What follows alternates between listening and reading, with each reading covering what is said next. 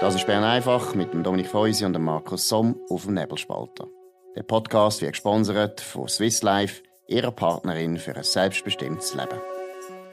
Das ist der 12. Juli 2021, Bern einfach. Dominik Feusi in Bern. Nach wie vor natürlich ein bisschen ruhige Zeit, aber wir haben hier ein gutes Thema.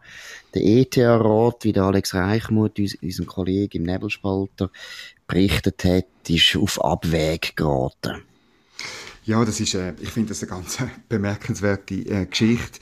Also du musst dir vorstellen, ähm, es geht jetzt um die, glaube ich, vierte Verlängerung vom Gentech-Moratorium und der äh, ETH-Rat, also die, die strategische Spitze von der ich sage jetzt mal, berühmtesten und besten Ingenieurschule von Europa und auch von der Schweiz, ähm, sagt, ja, äh, wir sind einverstanden, wenn man das Moratorium äh, nochmal verlängern. Das, obwohl äh, an sich die Frage, wo am Ursprung gestanden ist, nämlich ob ähm, gentechnisch veränderte Nahrungsmittel irgendwie gefährlich sind, also wirklich geklärt ist, und zwar nicht nur ein bisschen geklärt ist, sondern durch Tausende von Untersuchungen geklärt ist. Und das ist schon wahnsinnig. Also.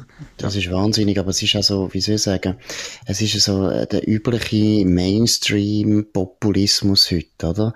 Dass sich einfach keine Institution mehr getraut, irgendetwas ein bisschen Mutiges mal zu sagen oder anderer Meinung zu sein, als der vermeintliche äh, Common Sense heute, oder? Das ist schon ganz verrückt. Und wenn man denkt, dort ja, ist schon mal führend gewesen in der Genforschung. Ja, ja. Und ja, wir, ja. Schweiz, wir, wir, als Schweiz sind führend gewesen. Und wir haben das politisch kaputt gemacht. Die Linken, technologiefindlich wie Maschinenstürmer im 19. Jahrhundert, technologiefindlich wie Zünfter im Mittelalter. Das muss man einfach mal deutlich sagen. Die Linken sind nicht die, die Innovationen gerne haben in der Technologie. Die Linken haben das verhindert. Ja, und es sind die gleichen, die sich heute eine mRNA-Impfung reinlassen ähm, und, und äh, alle, alle, alle ähm, äh, am liebsten wollen ausschalten, die ein bisschen impfkritisch sind und so. Also das ist so ein absurder Punkt. Und dann muss ich halt wirklich sagen, es, ist, äh, es schmeckt auch nach, natürlich nach einer finanziellen Abhängigkeit. Also äh, der größte Geldgeber ist, ist natürlich der Bund für die ETH, oder? Es ist, die, es ist eigentlich ein Bund, seine Ingenieurschule. Ähm, und ähm, es tönt wirklich nach so ein bisschen politischer Rücksichtnahme auf eben das, was Bern in dieser Sache äh, findet. Und das finde ich natürlich daneben. Das ist die Freiheit von der Wissenschaft, müsste eigentlich da verteidigt werden, zuallererst vom ETH-Rat. Wobei, das ist natürlich schon lange nicht mehr der Fall, oder? Das ist ja das Traurige an der ETH, wie sich die politisieren lassen hat, oder? Also ich, erinnern an die Energiewende schon, wo die Energiewende von der mhm. Doris Leuthard vorangetrieben worden ist, habe ich ETH-Professoren erlebt und äh, besonders auch mein Vater hat das erlebt, wo er selber im ETH-Rat war, jahrelang ETH-Rat mhm. war, hat selber erlebt, dass Professoren sich nicht mehr getraut haben, offen zu sagen, dass die Konzepte von der Doris Leuthard einfach nicht verheben in der Realität. So weit sind wir. Ja, es ist natürlich so, also das habe ich dort auch so ein bisschen am Rand mitbekommen aus meiner Berner Warte und es ist aber problematisch und es zeigt, oder ähm, links tut man immer ausrufen oder aufheulen, wenn ein Nestle oder ein UBS einen Lehrstuhl sponsert und man, es, es schmeckt dann irgendwie nach bestellter Wissenschaft, bestellter Studien, aber ähm, äh, die Kritik an den Milliarden, die dazu führen, dass an der ETH und an den Universitäten nicht mehr frei geforscht wird, zum Beispiel bei Gentechnik, wo wirklich, ähm, weiß Gott, eine riesige Chance ist, zum äh, Krankheiten besiegen, zum Ernährungssituation verbessern, zum auch weniger müssen spritzen in der Landwirtschaft. Also das wird dann plötzlich bekämpft. Das ist einfach ganz komisch. Es ist halt auch eine Entwicklung von der letzten Jahre, kann man schon sagen, 30, 40 Jahre, die Politisierung von der Wissenschaft. Und die Wissenschaftler sind selber die schuld oder haben das ja. nämlich zu einem grossen Teil auch vorantrieben, wie es halt teilweise auch Linke sind, aber nicht nur. Sie sind selber die schuld und das führt in ganz, ganz absurde Situationen. Du hast es gut gesagt, oder? Nicht gegen das Impfen, aber der Impfstoff, der ist also weniger gut geprüft als genmanipulierte Nahrungsmittel. Genmanipulierte ja, Nahrungsmittel haben wir seit 30 Jahren in Amerika. Und es gibt keinen einzigen Mensch, der irgendwelche Beschwerden hätte. Es gibt keine einzige vernünftige wissenschaftliche Analyse, Studie und so weiter, wo je herausgefunden hätte, dass genmanipulierte Nahrungsmittel oder Pflanzen oder und so weiter je ein Problem gewesen wären für unsere Gesundheit. Also ich meine, das ist, das ist Voodoo. Und eben die gleichen Leute finden jetzt Impfen das ist gar kein Problem, den Impfstoff, den kennen wir zwar noch nicht, aber, und wie gesagt, also ich finde ja den Impfstoff okay, aber das ist einfach unglaublich, mit was für unterschiedlichen Ellen gemessen wird. Und es ist ja das Gleiche bei der Kernkraft, es ist bei der Gentechnologie natürlich eben der Fall, es ist in der Klimapolitik der Fall, wo auch so unglaublich politisiert worden ist, dass die Leute gar nicht mehr können sagen, was sie wirklich wissenschaftlich herausgefunden haben. Das ist keine gute Entwicklung. Nein, das ist sie nicht. Vorantrieben worden ist sie, oder wesentlich durch links, du hast es erwähnt, und wir sind ja ein bisschen dran, die Parteien ein bisschen durchzunehmen. Und, und gehen wir doch gerade, gehen wir sogar zur grössten linken Partei in der Schweiz, zur SP, oder? Wenn ich, ich habe kürzlich ein Gespräch gehabt von uns Federal mit dem Cedric Wermuth, da merke ich schon, weißt, das ist noch so ein bisschen der alte linke Groove, wo eigentlich alles, was in der Gesellschaft passiert, ist potenziell politisch, oder? Da, da, da, da das ist wahnsinnig, wie, wie, wie er eben jedes, jede Frage, jedes Problem wird über eine ideologische Leistung geschlagen. Das ist großartig. Das habe ich nicht mehr gewusst, dass es das gibt, weißt Ja, ich finde das eine sehr gute Beobachtung, weil ich glaube, das ist ein fundamentaler Unterschied zwischen der Linken und Bürgerlichen, oder? Das ist immer so gewesen. Die Bürgerlichen sind auf eine Art viel weniger politisch. Und ich meine das jetzt neutral. Ob gut oder schlecht ja, ja. Wir sind ja beides auch sehr politische Leute, aber das ist auf der bürgerlichen Seite eben viel weniger verbreitet. Die meisten Bürgerlichen, äh, die finden einfach, es gibt noch viele andere Sachen, die wichtig sind im Leben und nicht nur Politik. Das kann Religion sein, das kann ihr Geschäft sein, das ist ihre Familie, das sind ihre Hobbys. Oder Moral. Moral, oder Moral ist privat, genau. Genau, aber sie sind eben das Private und das Zivilgesellschaftliche hat eine größere Rolle. Und bei den Linken ist alles Politik. Eben, der Bauch gehört mir, oder? Das ist auch so eine, eine linke Parole gewesen, was um die mhm. Abtreibung mhm. gegangen ist. Auch der Körper ist politisiert worden und ist politisch. Heute ist eigentlich alles politisch. Ja, das ist so. Und, und, und Corona-Krise, wenn wir jetzt ein bisschen wollen, so ein bisschen Mitte Legislatur, wo wir sind, ein bisschen Bilanz ziehen, oder?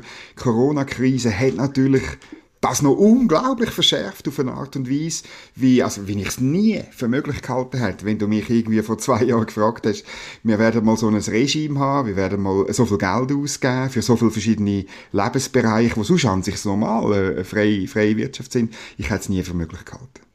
Jetzt ist ja, wenn wir über die SP reden, oder? Die SP kann man, glaube ich, schon sagen, ist vielleicht die regierungstreueste Partei jetzt gewesen, wenn es um die Corona-Politik geht. Das hat natürlich damit zu tun, dass der Alain Berset selber sozialdemokratisch äh, Bundesrat ist und im Bundesrat tut jede Partei, der eigene Bundesrat, immer ein bisschen in Schutz nehmen und sicher nicht offen kritisieren. Das ist das eine. Aber das andere glaube ich schon, das ist auch ein bisschen ideologisch oder, äh, wie soll man sagen, weltanschaulich, dass man wirklich als Linke die ganze Corona-Politik, wo zu einer unglaublichen Interventionsmaschine vom Staat worden ist, eigentlich, glaube nie so richtig schlimm gefunden haben. Da würdest du, würdest du zustimmen. Ja, dem, dem stimme ich sehr zu. Im Gegenteil, man hat es ja als Chance betrachtet, natürlich auch Schulden zu machen. Also in dem Gespräch mit mir sagt der Cedric Wermuth, ja, also ähm, äh, natürlich, äh, die Eigenossenschaft sei eigentlich ein Club äh, mit einer Schuldenlogik. Also der innere Zusammenhalt ist die gemeinsame Verschuldung, sagt er. Und, und nicht der Wohlstand, und, äh, wo man miteinander schaffen, sondern miteinander verschulden. Das ist schon grausam. es ist, ja, und er, also er sagt, dass äh, ähm, wir, haben über die EU geredet und über die, die Verschuldenslogik, die dort noch viel extremer ist seit der Finanzkrise. Und dann sagt er einfach so nebenbei, ja, in der Schweiz ist ja das auch so, das ist ja die, die, die grundexistenzielle Grundannahme für die Eidgenossenschaft ist das auch. Und das ist natürlich verrückt, weißt also es kommt einem dann der Emmanuel Rahm in den Sinn, oder? Der frühere Stabschef vom äh, Präsident äh, Barack Obama, wo ich glaube es ist von ihm der Satz, oder? Äh, Never let the crisis, äh, never raise the crisis, oder? Also genau. ähm, du, du, du, du eine Krise eben nützen um deine ideologischen ähm, Anliegen durchzubringen. Und das haben sie natürlich gut gemacht. Die, die Auftritte, die sie gemacht haben, oder sagen, ja, jetzt muss man da zahlen und jetzt muss man da äh, noch mehr und es braucht eine Härtefallregelung und die dürfen nicht zu klein sein. Und jetzt ist es darum gegangen in der, in der Sommersession, dass man die noch verlängert bis in Sommer oder Frühling 2022, oder? Das ist dann knapp verhindert worden vom bürgerlichen ähm, Parlament. Aber die Bürgerlichen sind ständig auf, auf der Defensive gewesen, oder?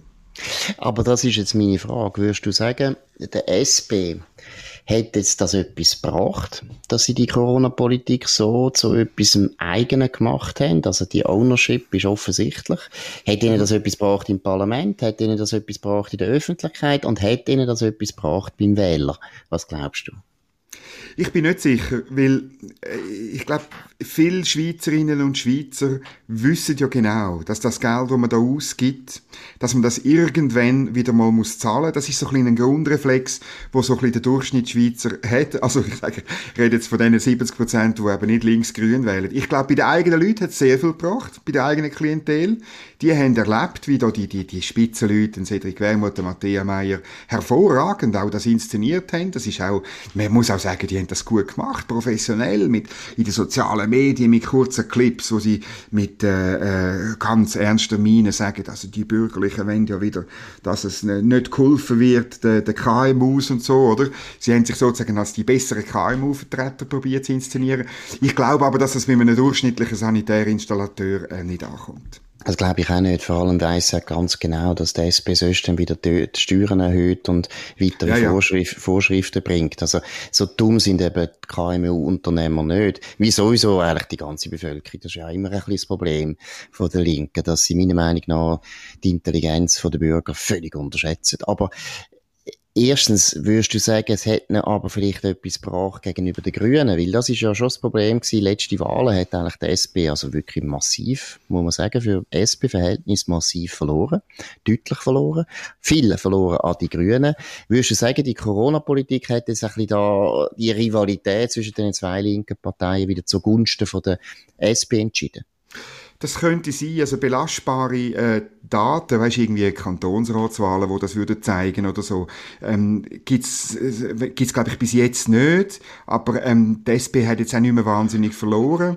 Ähm, ich, ich, ich glaube wirklich, das könnte sein. Das ist ja in der Regel immer so. Die Grünen profitieren, wenn gerade grüne Themen in sind, aber sonst muss man halt schon sagen, ich meine, wenn es dann um die harten sozialdemokratischen Themen geht, dann ist die SP einfach gleich noch besser als die Grünen.